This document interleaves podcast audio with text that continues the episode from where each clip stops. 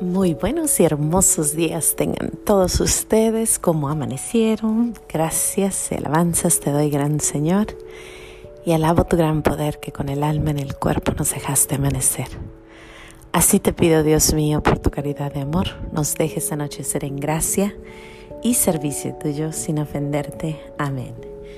Bueno, pues hoy les tengo un gran regalo, un gran, gran regalo. Este sí que es el más grande de todos los regalos. ¿Por qué? Bueno, pues ahora es día jueves, jueves de Eucaristía, jueves de sacerdotes. Y antes de la pandemia yo todos los miércoles de, de 8, de 7 y media a 8 y media estaba en el Santísimo era mi hora. Yo les decía a mis niños, es mi hora del que tengo que ir a energetizarme. En, medio de la semana era mi hora. Pero pues desgraciadamente sucede lo de la pandemia, yo tengo a mi niña, se cierran las iglesias, mis tres iglesias que están en, en el área donde yo vivo estaban completamente cerradas y con la niña chiquita pues tampoco podía dejarla. Total que yo tenía más o menos unos 10 meses sin ir a, una hora santa. Y ayer precisamente me habla una amiguita antier y me dice que ya abrieron una de las iglesias y que ya podemos entrar adentro. La niña ya está más grande, ya se puede quedar con su papá, así que ayer después de oh, después de casi 11 meses pude estar frente a nuestro Señor por una hora y bueno, ya se imaginará, ¿no?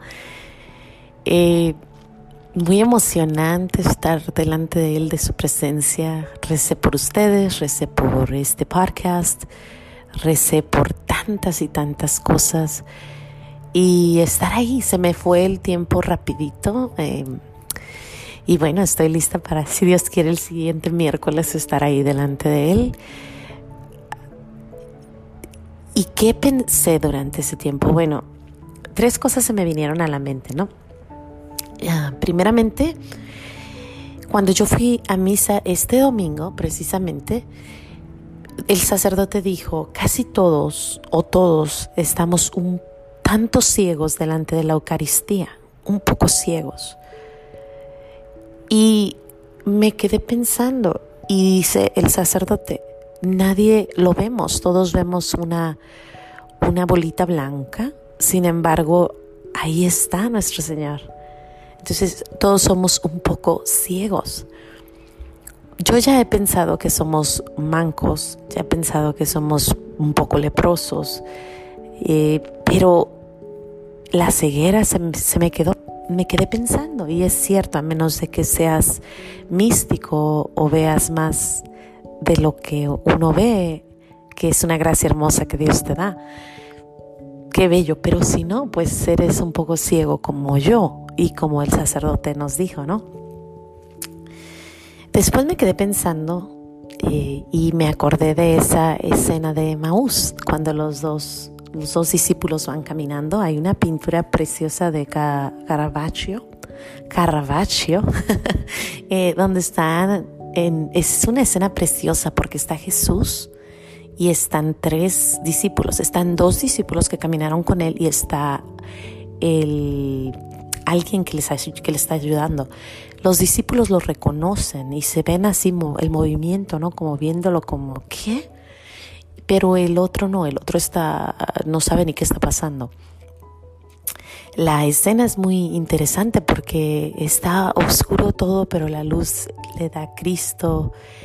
Y bueno, me recordó ese momento porque digo yo, ciertamente estamos todos ciegos. Habrá alguno que otro que puede ver más allá, pero, pero alcanzamos a estar ciegos. Pero no se quedó ahí. Mi, mi pensamiento se fue un poquito más a esa frase preciosa que me encanta de la Biblia, que es a donde quiero ir con esta plática. Y la, la palabra o la, la frase de la Biblia está en Juan 20, 29 es cuando Tomás dice que él no va a creer a menos de que él ponga, que Jesús ponga sus dedos sobre, perdón, que Tomás ponga los dedos sobre el costado de Cristo. Y ciertamente Cristo aparece y lo hace y su respuesta de Cristo a él es, dichoso el que cree sin haber visto. Dichoso el que cree sin haber visto. Y es ahí donde yo voy, porque hay muchas, muchas bienaventuranzas. Muchas veces nuestro Señor dice, dichoso, dichoso el limpio de corazón, dichoso, eh, muchas cosas que ha dicho, ¿no? Pero esta frase a mí me llena porque creo que esa soy yo. Y tú, si nunca has visto, pero crees, somos dichosos. Y la palabra dichoso se usa muy pocas veces. Cuando una persona es dichosa, cuando tú dices qué dichosa eres, es porque sabemos que es otro nivel de felicidad. Y saber que nosotras somos dichosas porque estamos un poquito ciegas y porque no alcanzamos a ver, sin embargo creemos, como que me da a mí la esperanza de que ya vamos llegando al cielo. O sea, ya creemos ya somos dichosas. Nuestros ojos no ven, sin embargo creemos. Qué precioso mensaje creo yo, esta frase poderosa.